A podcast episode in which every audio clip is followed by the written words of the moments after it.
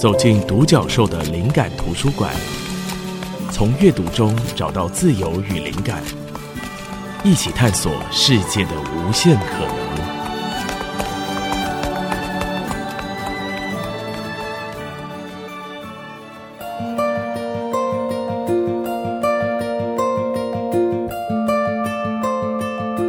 这里是 IC 之音竹科广播 FM 九七点五，欢迎大家收听独角兽的灵感图书馆。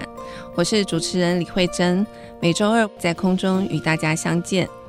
我们在每一集节目中会根据不同主题选书，并且邀请一位来宾和我一起就这个主题分享各自的观点，以及我们从书里获得的启发。今天我们要分享的主题是走路。邀请到的来宾是粉砖迷路太太两位经营者傅群燕和陈银珍，欢迎两位。慧珍好，大家好。嗨，我在想刚开始的时候啊，我们还是来介绍一下为什么会有迷路太太这个名称。我知道网络上 Google 可以看到大概介绍，但是我想听众朋友还是很好奇，有两位自己来说明一下。呃，其实是因为呃我自己的方向感比较不好，所以每次出门的时候很容易搞错方向，即便我住在花莲。有时候到某些地方去的时候，我还是需要用到导航。但是其实我个人又很享受在迷路这个过程里面，因为当你迷路的时候，很像会看到不同的风景。然后后来是因为我们结婚了之后，然后她就变成太太。嗯，所以是麋鹿太太，其实是麋鹿跟太太两个人在共同经营的。哦。然后这个是我从呃到花莲开始以后，想要记录在那边的生活，然后才开始经营这个粉砖。哦，所以麋鹿太太是从在花莲的生活就开始记录了，并不是为了就是走路的这个旅行开启之后才另外开的粉砖。对，OK，我刚刚听群燕讲麋鹿，我非常深有同感，因为我也是麋鹿一族，我完全理解你的痛苦，然后我也不会笑你，因为我也是就是家附近，我也常常就是会用到导航这样子，因为我还蛮意外，就是群燕是方向感不好的人，我以为通常这种夫妻档的搭档，先生都是主导方向的那一个人，看起来两位并不是这样。可能因为我很害怕，我走错路以后就真的不知道要往哪里去，所以我只要走过去，我就会一直记得说，哦，刚经过了哪一家店，经过了哪里，然后就一直记在心里，然后他可能就更放心的可以，哦，东看西看这样子，就是依赖这样子。我觉得可能另外有一点就是，可能群演潜意识觉得迷路也会带来新的风景，对，我觉得是，所以就会放任自己去迷路。好，我觉得很有趣是。如果听众朋友去网络上 Google 看到麋鹿太太，首先会跳出的是挑战史上最长的蜜月旅行，从法国到西班牙的八百公里朝圣之旅。哇，我觉得这个旅行真是太不可思议了！就是你们真的把它当成蜜月旅行吗？当初的这个起心动念是怎么样开始的？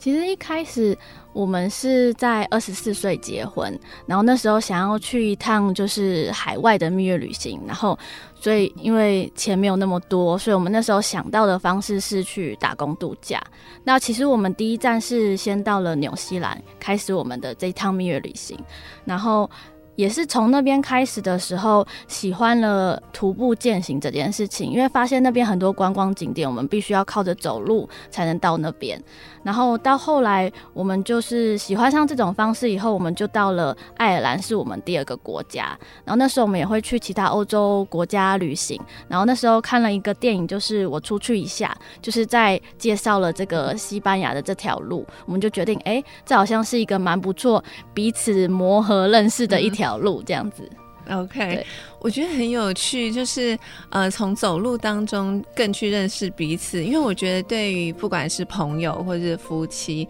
情侣来讲，这个长时间的旅行本来就是蛮挑战的。那你们在第一趟的这种长时间的旅行当中，有没有遇到什么就是彼此要磨合或是要克服的地方？除了走路这件事情以外？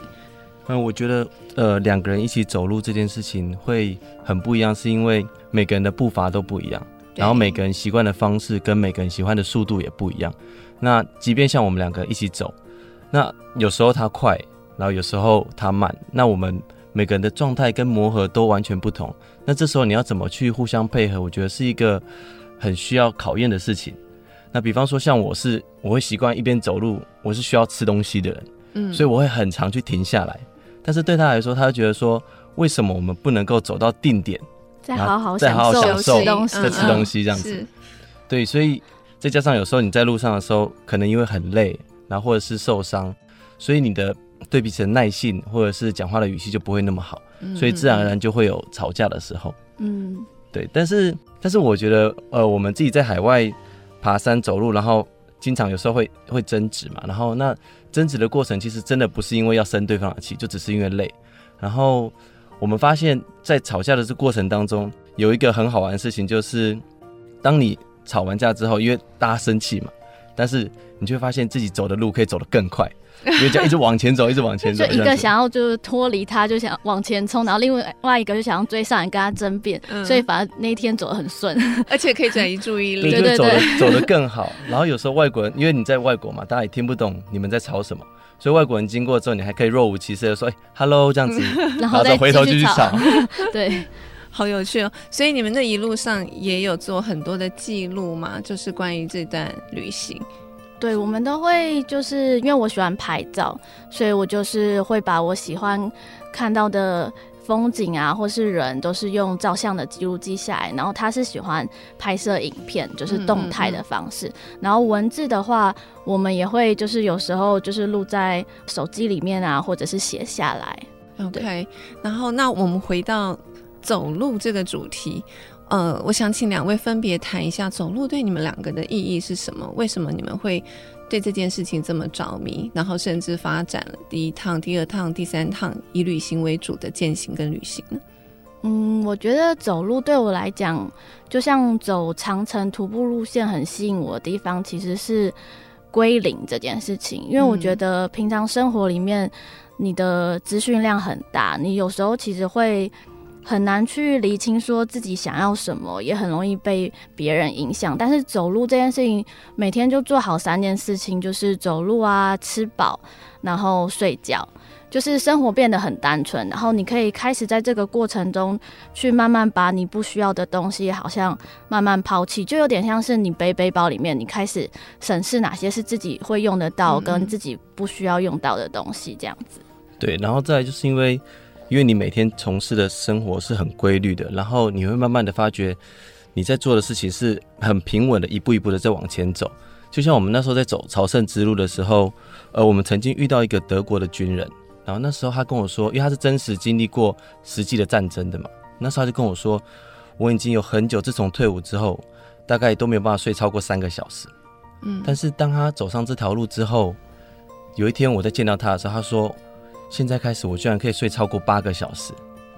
所以等于说是透过走路这种规律的事情，然后去断绝可能日常生活中很多的干扰这种状态的时候，他很像才能够重新成为他自己的状态，嗯，然后重新找回他自己应该有跟自己在一起的那那种那种和谐的样态这样子。然后在那条路上还有一个很有趣的地方，就是呃，它有一个很高的一个十字架，那是一个路上都会经过的一个景点这样子。那有些人呢，他会从自己的家乡，然后就带着一颗小小的石头，然后当你走到这个点的时候，你就把石头放在这个十字架下面，代表说你把你过去所背负的那些你不想要继续背负，或者是觉得过多的负担，就从此放在这个地方。然后当你放下的那一刻，离开它之后，你就重新找回一个新的自己。嗯嗯，对，所以这也是为什么我们在。走路的过程里面会不断的去思考，不断的跟自己在一起。但是在走路的过程当中，当然也会有很痛苦的时候嘛。别人一定会问说：“啊，你的脚都起水泡了，你的膝盖不会酸吗？”其实一定都会。但是我们经过这几次走路之后，会发觉一件有趣的事情，就是极大的快乐产生在极大的痛苦之后。所以我们就不断的被这种极大的快乐去吸引。比方说，我们在走太平洋屋脊步道的时候，你大概可能七到十天才能够洗澡一次，然后路上吃的食物也都是脱水的干燥食物。所以，当我们重新进城的时候，能够吃到一顿新鲜的食物，你就觉得太不可思议了。然后再洗上一个热水澡的时候，你想说，怎么会有这么伟大的发明？这个热水会自动从这个莲蓬头冲下来，这种快乐跟喜悦是一种很踏实，然后很深沉的那种满足，是你没有办法透过其他的方式去找到的。所以会更珍惜这些很单纯的事物，好像回归到一个呃非常本质性的东西。对，就像刚刚银珍讲的归零这件事情。好，我们休息一下，等会再回来，我们再跟麋鹿太太两位夫妻档聊更多关于旅行跟走路的事。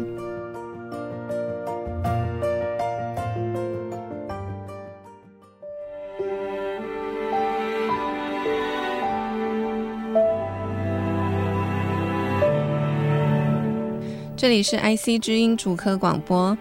FM 九七点五，欢迎大家回到独角兽的灵感图书馆。我们今天的主题是走路，为你邀请到的来宾是麋鹿太太夫妻档群燕和银针。我们刚刚聊到一些关于走路的这个呃，两位对走路这件事情着迷的原因，还有一些就是开始这段长时间的旅行的起心动念。我想到我自己就是对于走路这件事情刚开始。感受到，呃，有意识的觉得走路对我的好处是，嗯，我刚开始其实我很不会爬坡，就是我们家的附近的一个不是很陡的坡道，但是光要上那些楼梯，我看了我就觉得啊，已经心已经疲惫这样子，就是以前都是要我先牵着我才会慢慢走上去，可后来我有一次，这是我第一个意识到，就是说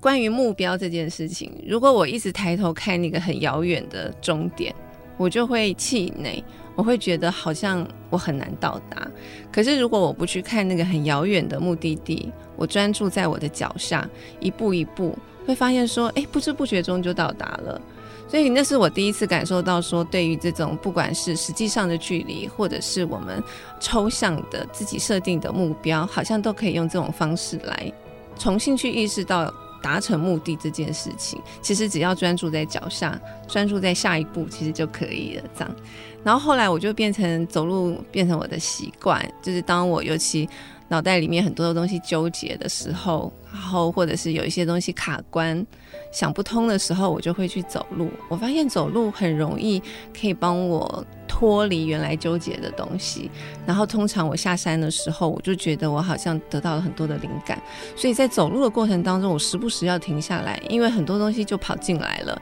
我就会想到说，哎，这个可这个事情可以怎么做，或是啊，我下次可以做一个这样子的事情，就会有非常多的灵感产生。所以对我来讲，走路变成是一个灵感的发生的场域，这样子。所以这是我自己的经验，可是我本身并没有像两位那样子，真的走一个。非常长程的这种践行的步道的经验，所以我也非常好奇。那我自己很喜欢看这一类的书。那今天可以邀请到两位真的走过的人来现场跟我们分享，我是觉得蛮兴奋。所以这一段我想要请群燕跟尹真可以跟我们分享一下你们这几趟。这么长程的这个旅行当中，一些就是可能没有经历过这些事情的听众，呃，很难遭遇到的一些细节，或者是感动，或者是体会，可以分别跟我们聊一下。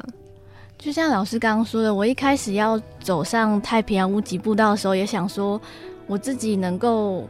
做得到吗？因为它有四千两百多公里，差不多是四圈半的台湾。所以刚开始先走完第一段的时候，就想说：天哪，我才走一个月，我还有剩下的五个月要走，就有一种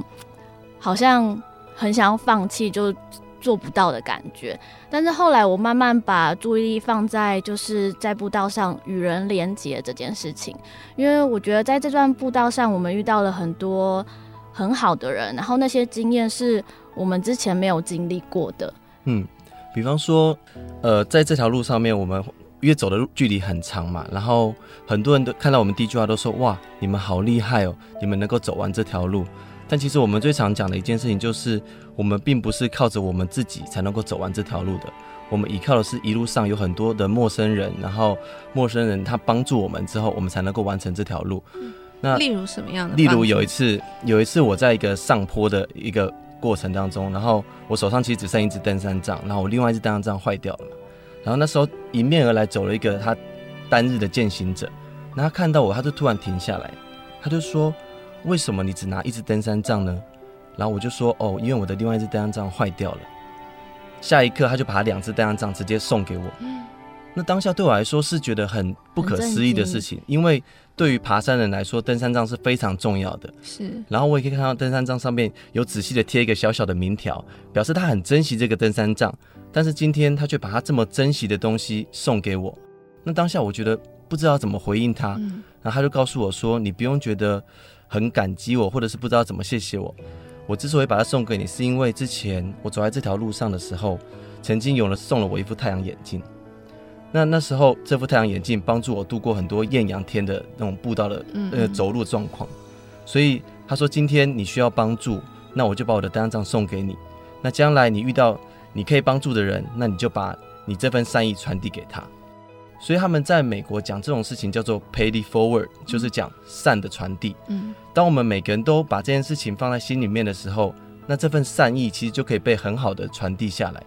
但是对我们自己早期的习惯，会觉得说今天被人家帮忙会觉得很不好意思，或者是觉得说啊今天要麻烦别人。那如果人家帮助我们，我们是不是也要同等的赶快回馈给同一个人？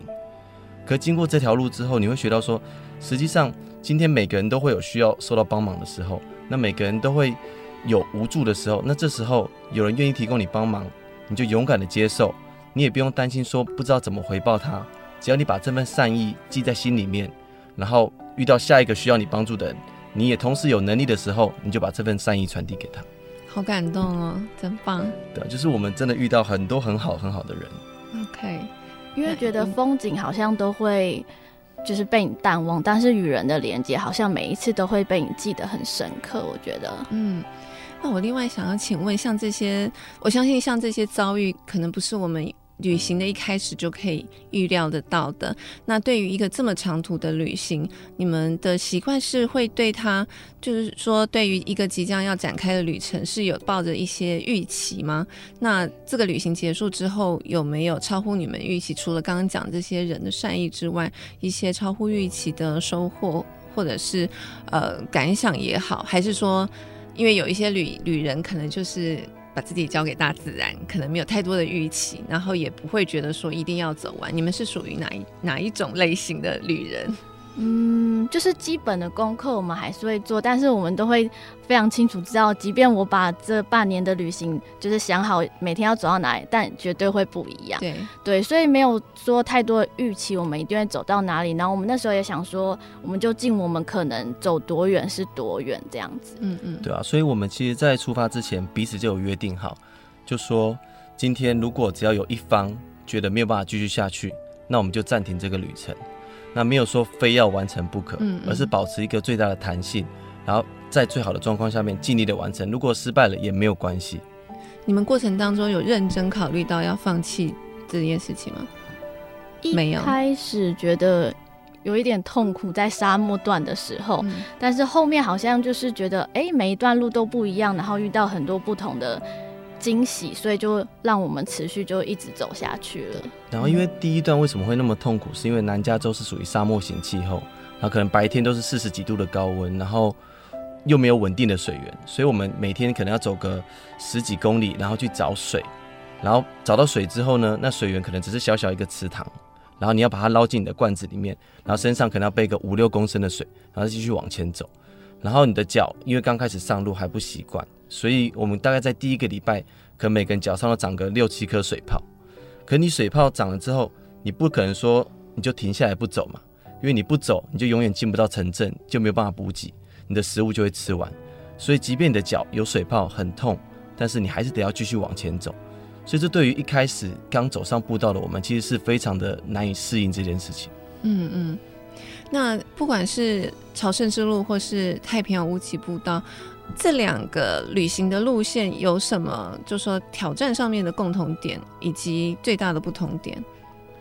不同点的话，就是西班牙朝圣之路，它其实每天它都会进一个城镇，嗯，所以你每天都有地方可以住，可以洗澡，然后可以吃到新鲜的食物，嗯嗯嗯，对。但是太平洋无极步道就是我们都是搭帐篷扎营，然后在野外，然后可能呃三到五天，甚至是一个礼拜，你才可以进城补给一次，嗯，嗯。然后西班牙朝圣之路是一个月嘛，然后这次是五个月。对，时间相对的很久，然后难度也是五倍吗？我觉得有哎。对，所以 所以很好玩的就是，来就说你走在有走过这条路，他就说，其实你走在这条路上面呢，只有崩溃跟更崩溃，所以你没有一天会觉得说真的能够完全放松。所以，比方说我们当天走完那一天晚上扎营的时候，觉得今天好崩溃、好痛苦的时候，可当下又会同时去安慰彼此说，算了，可能更崩溃的还没有来，今天可能只是小小的事情，就你已经度过度过了。对，就在这种崩溃跟更崩溃的状态里面反复的来回之后，久了，你居然会发现自己的弹性变大了。嗯嗯，你会发觉自己很像面对不同情况下，你都觉得哎、欸、能够应付，对你来说也不会觉得那么的痛苦。所以我觉得这大概是过程里面很大的一个改变嘛。嗯，弹性我觉得蛮重要，因为可能我一开始会想说，我们可能如果不行就这样，就是好像只有两端。但是因为每天都遇到很多不同的问题要去解决，所以你就会觉得，哎、欸，好像也可以，好像也可以，就是，然后你会觉得自己的自由度变大了。对、嗯、对，我觉得弹性很重要，就是让你在面对不同的困难的时候，你有能力去应对它。比方说今天这条路不能走，或者是比方说当你走到这个水点的时候，发现它干枯了，你当下有没有能力去帮助你找到下一个水点，或者是有没有能力帮助你自己去走更远的路，去走到下一个更好的地方？这样子，所以拥有足够的弹性，就会让你在这条路上，或者是在生活当中拥有更高的自由度。所以我觉得是在不断的长时间的，不管是健行或徒步里面，慢慢把自己对于面对问题的弹性，慢慢的去拉得越来越宽，这样子。我觉得这可能也是这种长途旅行意外收获的能力之一，就是本来只是想要践行跟旅行两个人一起结伴，可是在这过程当中可能会培养出很多新的能力，变成一个新的人。好，我们下一段再来谈更多关于旅行的细节。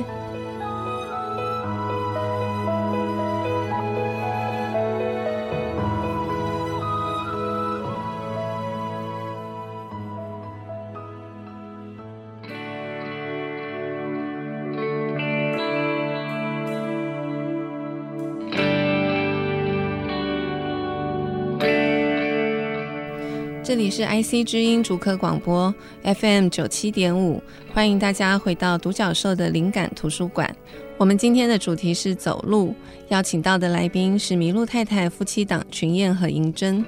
我们前两段谈到了关于走路旅行的种种，我想接下来问一个比较大、比较抽象的题目，就是像这样子的旅行，其实中间会遇到很多的困难，跟可能也没有办法预料到的挑战。那我觉得对很多人来讲，会有一些就是向未知前进的恐惧。不知道两位对于这种往未知出发，然后怎么样去克服恐惧，不管是事前还是中间遇到的这些困难。跟恐惧，你们通常怎么去应对跟应付呢？像我自己是比较容易紧张的类型，所以我能做的功课，我都会尽量去做，看别人的分享啊，或者是去上课啊，或者是看任何的影片，我就会想要自己先有一个大概的了解，然后我才会知道说，哦，我可能会遇到的状况或是什么。但是好像在我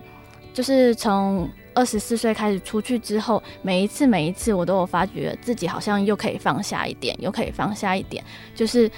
你会觉得自己在更放松的时候，你能去解决问题的能力好像也变得比较好，你的弹性变高了，你就会觉得说，哎，这个我也可以接受。那如果我走另外一条路，也没有那么害怕的感觉，嗯，所以这时候就需要喜欢迷路的先生，对，对。然后，因为像 像我，可能是因为家庭成长背景比较不一样嘛。然后，我记得小时候我父亲就会跟我说，什么事情都有办法解决的，嗯，所以不会说有没有办法解决的问题，只是说今天你怎么把这个问题转换成你可以解决的模样。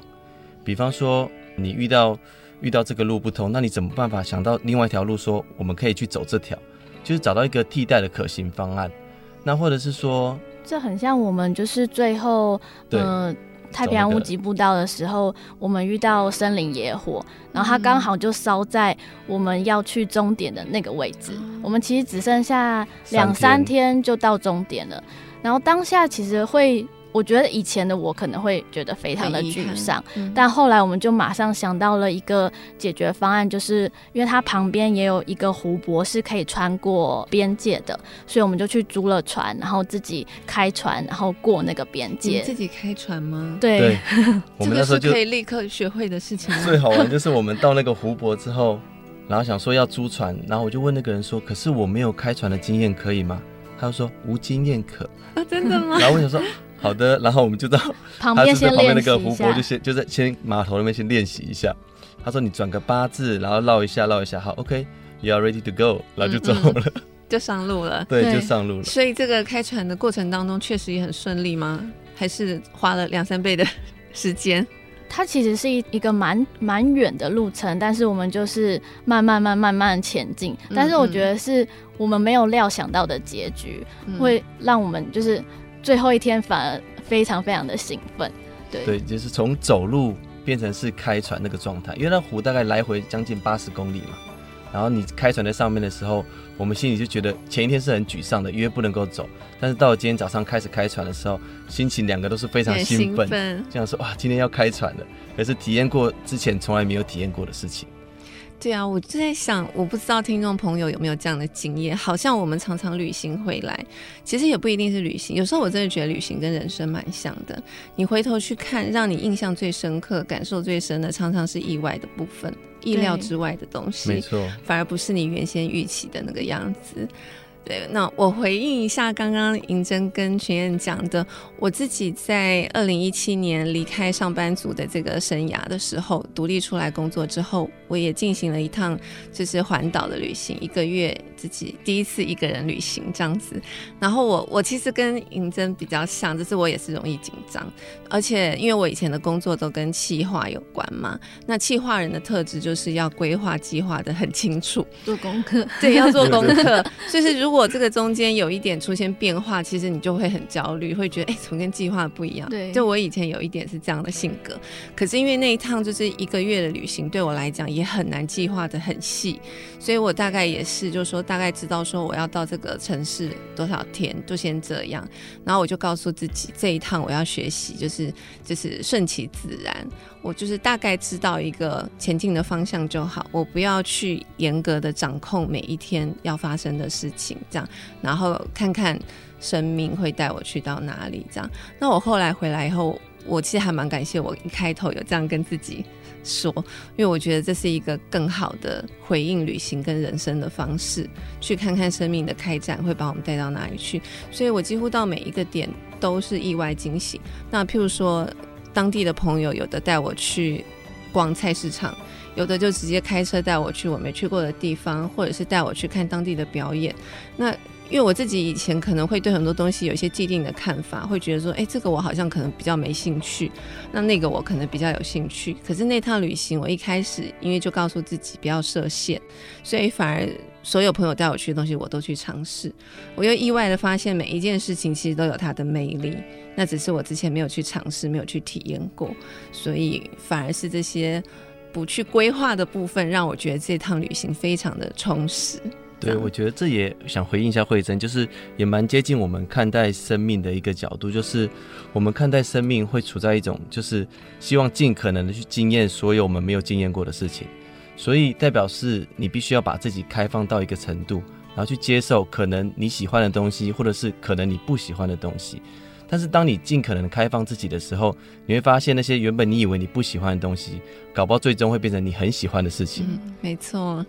所以回应到我们一开头讲未知这件事情，嗯，我相信有很多很多人，其实包括我自己在内，有时候对于没有尝试过的，一定会恐惧，就是离开舒适圈。那像两位要去进行这么多，其实可能对身边的亲友来讲，也许是有一点冒险，对不对？那你们怎么去回应这些担忧？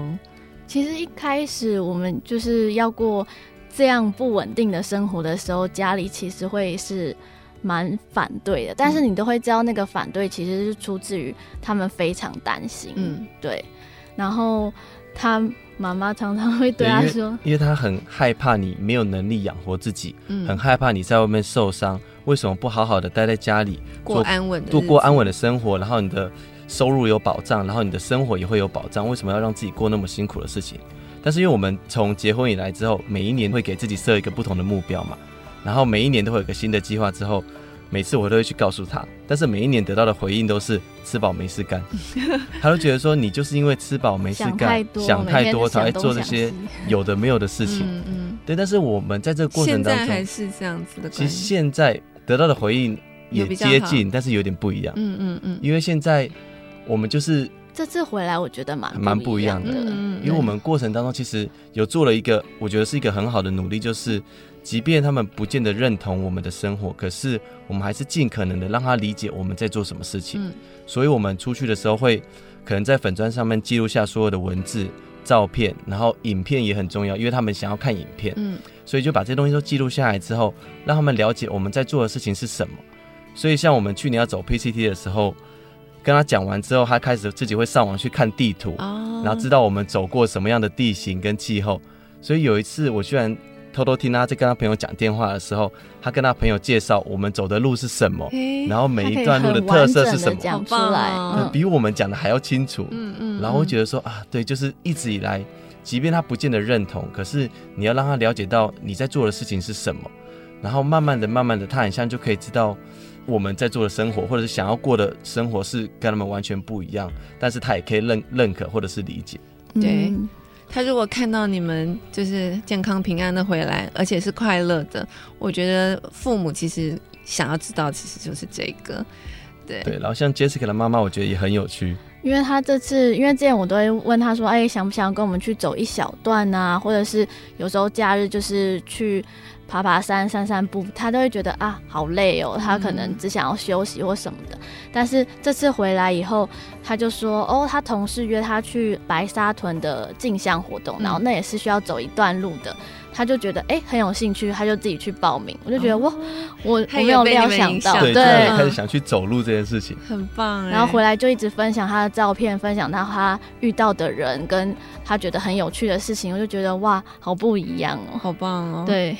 那我想请问两位，你们的生活跟工作各方面，你们觉得现在有达到就是说你们想要的那个平衡吗？还是在摸索当中？绝对有慢慢的越来越清楚自己想要的样子是什么了。嗯，嗯，嗯，对对，我觉得对我们来说，因为呃，应该说很多朋友每次，因为我们通常每年都会出国一阵子之后再回来嘛，然后每次朋友看到我们都会说啊，我很羡慕你们的生活啊，然后可以这样到处去啊。但是，但是，其实我要说的是，这只是因为每个人喜欢的事情不一样。对。然后每个人拥有的资源都是可能都是有限的，应该这么讲好了。每个人用的资源都是有限的，那端看于你要把你自己的资源分配在哪个部分。嗯。那很多人会说，可能是因为我呃我没有足够的时间资源，或者是我没有足够的金钱资源。那这些就是透过你日常当中的取舍去分配，说你想要把你看重的事情。或者你把想要把你想要做的事情投注在哪个地方而已，就是分配的问题。对，其实就是你分配你自己手中有限的资源。那对我们来说，我们可能生活相较于别人来说是不稳定的，可是对我们来说，我们获得了我们自己想要过的生活，嗯，然后去看见了我们想要看见的东西。嗯，而且我觉得两位很幸运跟幸福的地方是在于你们两个都有共同的向往的东西，然后也可以这样一起结伴，我觉得这是非常美好的事。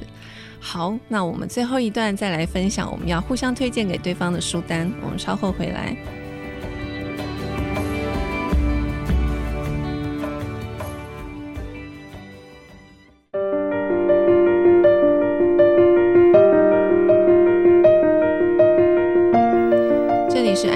音竹科广播 FM 九七点五，欢迎大家回到独角兽的灵感图书馆。我们今天的主题是走路，邀请到的来宾是麋鹿太太夫妻档群燕和银珍。我们今天最后一段节目啊，除了分享书单之外，我还是想要代替很多听众朋友来问一下。我想，也许有些朋友也很想要尝试走这个步道。呃，两位会给这样子的，就是第一次想要尝试的朋友什么样的建议吗？我觉得就是踏出家门口那个是最困难的第一步。对，就是你就会想说啊，假日我为什么不就是在躺床上躺久一点啊，睡到自然醒？但是我觉得你一旦穿上球鞋，然后出门以后，你踏上那条路，我就会觉得这一切就开始了，因为你就到了那个场域，你就是只能不断的前进，然后不断的去经验你现在就是要发生的事情。对，而且而且我觉得人的生存能力会比你想象中来的更坚强。嗯，很多时候我们在家里想象的时候，会觉得有很多的困难，但是当我们只是一直停留在家里，一直不断的想象，这个困难跟恐惧其实会不断的被滋养，然后会越来越大，到最后会大到你无力承受的那种状态。可是最奇妙的就是，当你真的决定要出发的那一个瞬间，这个困难就已经过去了。嗯，剩下的只有当你真的走上步道，面对这些步道上面的临时问题、要生存的问题的时候，你自己会想办法让自己生存下来，会激发很多潜能。对，没错，就是你会比你想象中还要来的 坚强。嗯。嗯对啊，然后当你真正上路的时候，我觉得还有一个很重要的事情，就像我们这次走在太平洋屋脊步道的时候，大家很流传一句话叫做 "It's not about miles, it's all about smile"。嗯，表示就是说你在开始走路的时候，你就不需要去担心我每天要走多远，而是享受。对，你应该要去享受它，去享受你认识的人，享受你看到的风景。那剩下来的，你就是顺其自然而已。没错。那我想请问一下，最后一个问题是。这一趟这些旅行结束之后，觉得自己最大的不同跟改变是什么？刚银正有讲，变成一个本来很容易紧张，嗯、现在比较没有那么想要掌控，可以稍微放下的人。对，那群演呢？对我来说，我觉得有点像是更相信自己在走的路是自己想要的这件事情吧。嗯，应该说我们很常在回到原本的生活当中，很容易会跟旁边人会想说比较，会想说。别人在这个时间点，比方说别人三十五岁了，已经拥有车子，已经有房子了。可是那我可能在这个时间点，我可能什么都没有。可是真的是什么都没有吗？其实并不是，因为每个人处在不同的时区，就像我前面讲到的，每个人想要的不一样。当你相信自己走的路是你想要走的时候，你就不会去跟别人比较，你也不会去担心说自己是不是落后别人，因为你走在自己的道路上面。所以我觉得，就是经过这样不断的走路过程当中。可以更不顾旁人的意见，然后或者是更相信自己想要前往的方向大概是什么样子。我觉得这个体悟很棒哎，因为我觉得其实我们常常都会用一些外在的东西、物质性的东西来定义我们拥有什么。可是事实上，其实想一个最最单纯，就是我们走的那一刻，其实这些东西都不会带走嘛，对不对？真的。等到我们要离开那一刻，你去回想。你会唯一觉得不会遗憾的，一定是你自己这个生命的广度跟深度。只有这件事情是真实的，没错。所以我觉得我们应该要充实的是这个东西。所以我觉得你们在做的事情，会让我看到，其实我觉得你们是很富有的人。然后、啊、太感动了，是这么的富有，真的、啊。然后刚刚讲到这个过程，我觉得很有趣，因为今天要做这个采访，我前两天开始看那个何振宇的《走路的人》，那我只看了前面的第一个 chapter，那他前面就讲那时候。反正他得了一个奖，然后他那时候觉得他应该不会得，所以他在台上他就说啊，如果他又得这个奖，他就要去走这个可能就是类似我们的环岛这样子，走大概三百多公里的一个一个路程这样子，结果他就拿到这个奖，他就必须要实践。他说他邀了一群一群演员好友陪他一起走，走这个过程他们做了很多的记录，可是他结束那一刻，他就是觉得非常空虚跟疲。他后来回家躺了好几天，然后他就在想为什么会这样。当初要走这段路，他会觉得，哎，好像结束以后一定会有一个很巨大的喜悦或者什么，结果怎么是空呢？之后这几天呢，他躺在家里，他又不断的那些。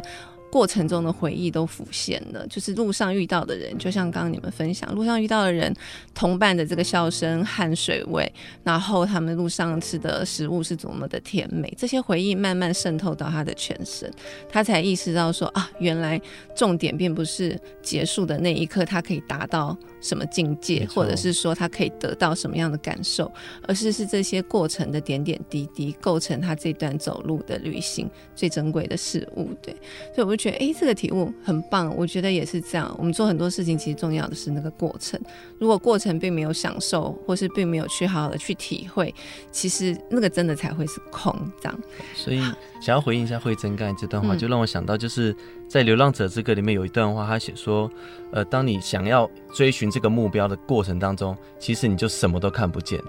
是因为我们一心只想看着我们的目标，就跟我们。比方说，我们骑车或开车，只想到达这个目的地的时候，沿途上面发生的风景或者是经历的事情，你都不会看见。嗯嗯。所以我想，这也是为什么我们会开始慢慢喜欢用这种最缓慢的方式去走到我们想要去的这个地方。因为应该说，最重要的永远不是说走到的这一刻，而是在你开始走的那个那个过程里面，你会开始发现有各种你原本没有预期的讯息，或是没有预期的风景，都开始进入到你的脑海里面。嗯。就像刚刚银正讲，第一步是最重要。当我们开始走的时候，旅行就开始了，对不对？对，没错。好，那我想要分享的几本书，呃，第一本我不知道两位有没有看过，叫做《路走路的路》，它的副标是“行机的探索”。我非常喜欢这本书，因为这本书的文笔很美，然后封面也做得很好看，就是书的整体我都很喜欢。我记得我那时候大概花了嗯，看一个月的时间，每天睡前读一点啊。呃，附带一提，我很喜欢睡前读的一种书，就是跟大自然有关的书。嗯，我觉得那个好像会让疲惫的一天。把自己带到一个比较放松的地方，就是借由那些文字让我去想象，仿佛我也跟着在大自然里面放松了我的身心。这样，那这本书很好看，是他在讲路这件事情，所以他去探索很多的，不管是步道或者是路径，还有一些可能是原住民以前的这个开路，他们走过的足迹，然后还有包括比如说昆虫、动物留下的这个路的。的这个讯息跟气味，就是多方面去探讨路跟我们的关系，从文化各方面非常好看，然后文字很美。我从这个书里面真的得到很多很多的收获。这是我要推荐的第一本啊，也回去看一下。对，嗯，然后另外有两本很有趣。我之前就是跟群燕跟银珍第一次见面之后，我回来就一直想要私讯给你们，就是因为我那时候刚好在看这两本，我觉得非常适合你们。可是我后来就一直忘了传这个讯息，刚好今天可以当面讲，因为我前阵子在看的这两本书都跟走路有关，而且他们都是夫妻档。第一本是那个以太阳为指南针，他们也是一对年轻的夫妻，然后他们他们更生猛，呃，那个先生呢，他本身是念建筑，可是他非常喜欢户外活动，然后太太是一个鸟类的动物学家，然后两个都热爱户外运动，之前也是跟你们一样，就已经有过很多段大大小小的这个一起健行的旅旅行的经验，后来他们又一起计划了一趟非常疯狂。大概有六千多公里，哇！就是从美国、加拿大直达北极圈的一段旅行，而且他们一开始就设定他们不要依赖车辆，甚至不走道路，就是要去自己开辟。对，在大自然里头，所以他们就是靠划独木舟，嗯，然后还有一段是滑雪，还有一段是践行，哇！这很夸张，对对对，非常非常夸张。但我觉得这本书很好看，是同样因为是太太写的，她文笔也非常非常好。我那时候也很惊艳，就是因为通常我们会认定有一个专业的人，不表示他文字能力就会很好。嗯、可是他是科学家，可是他文字非常好，而且也很幽默。而且这个旅行，我们光想象就知道，一般人不太可能有办法去经历的。嗯、所以我特别喜欢这这种书，它可以带我们去看到我们。不太会看到的世界非常精彩，我觉得你们一定会喜欢。我觉得会，因为我们这次后面是划船嘛，然后我们后来就是有去想说，哎，就开始有一点兴趣对于水上运动，然后就想说，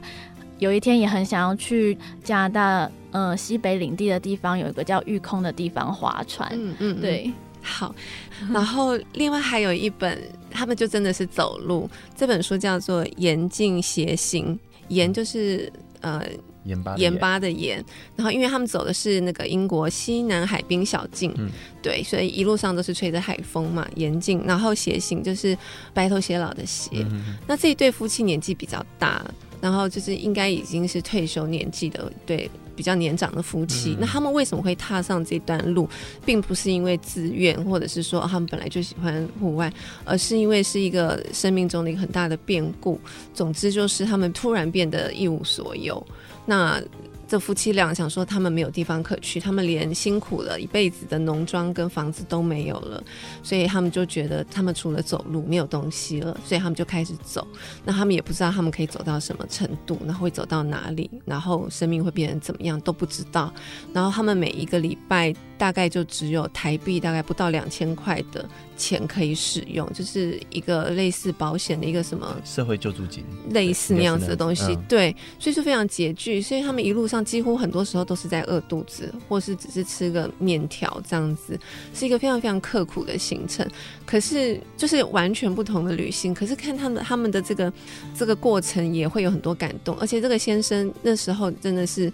刚好就是说坏事接二连三的来，他先生又被诊断出一种类似绝症，对，就是他的肌肉会慢慢萎缩之类的这样子。那后来旅行当中，他的药吃完了，那他因为那个药让他很多副作用，所以他后来决定他就不吃，因为买药也要钱。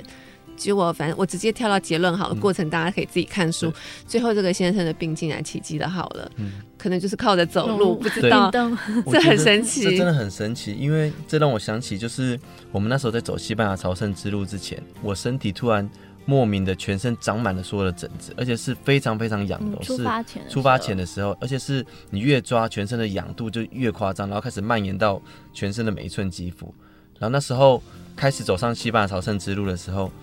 很奇妙的就是之前这个痒经一个多月都不会好，但才走上了第一个礼拜，你所有原本红肿的地方居然都开始消。欸、然后慢慢是因为吃药跟没有完全没吃任何的药，嗯嗯它就开始慢慢的就好起来。所以这是让我第一次体验到，说原来走路对于我们的身体是有很大的改变，不论是你实质上可以看到，或者是心灵上面的状态。真的很生气。那我刚讲的那那这本书的这个作者，也是他，也是太太写的，他文笔也很好。后来他因为写了这个书，得了几个文学奖。现在他靠写作为生，他要写他的第三本书了。所以我觉得对我来讲，这当然就是一个 happy ending，就是很棒。但是重点，我觉得还是那个过程，就是当一个人陷入绝境的时候，还是可以走路。然后走路这个当中，不知道生命会带你去到哪里，就是回应我们先前讲的这种朝未知前进。我觉得是一个对我来讲感触蛮深的一本书。我觉得这三本书就是分享给两位还听众朋友。好，那迷雾太太也有要分享的推荐的书吗？嗯、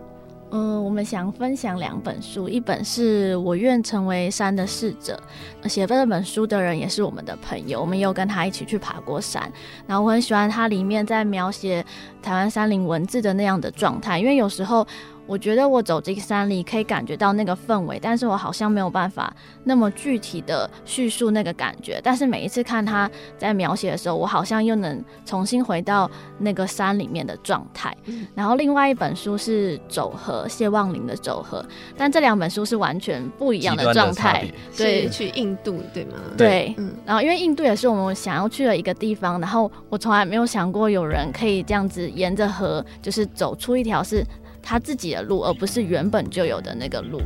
对，而且其实我必须要说，这两本书的差别很大，是因为重凤的书《我愿成为山的使者》的时候，你可以读是很顺的，而且他会把你对于山里面那种感觉写得很很清楚，你会觉得说哇，对，就是这个感觉。他写得很顺，你就可以顺着读。但是对，很舒服的状态。可是当我在看走合的时候，其实我必须要说，我好几次都把书盖起来，必须要休息一下。嗯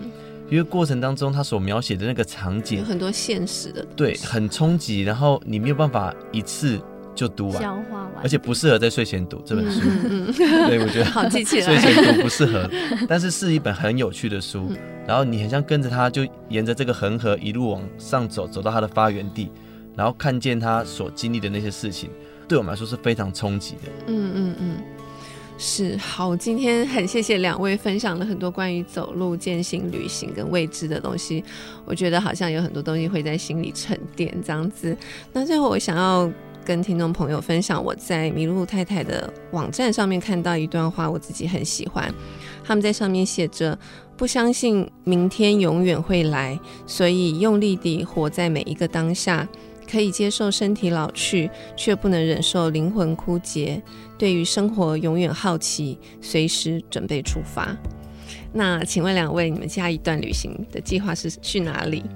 我们就是因为我之前有先去嗯加拿大，在一个极光的地方工作过，然后后来因为疫情就提早回来了。然后我们希望今年八月还可以再一起去一次。那这次计划时间是多长？嗯，还没有决定诶。对，应该是希望可以到一年啦。对，希望可以待到一年。OK，好，很希望等你们旅行回来的时候，可以再邀请你们来节目分享。可以的，谢谢。好，谢谢今天谢谢麋鹿太太，希望听众朋友都听得很开心，然后也有些收获在心里。我们下期见，拜拜，拜拜。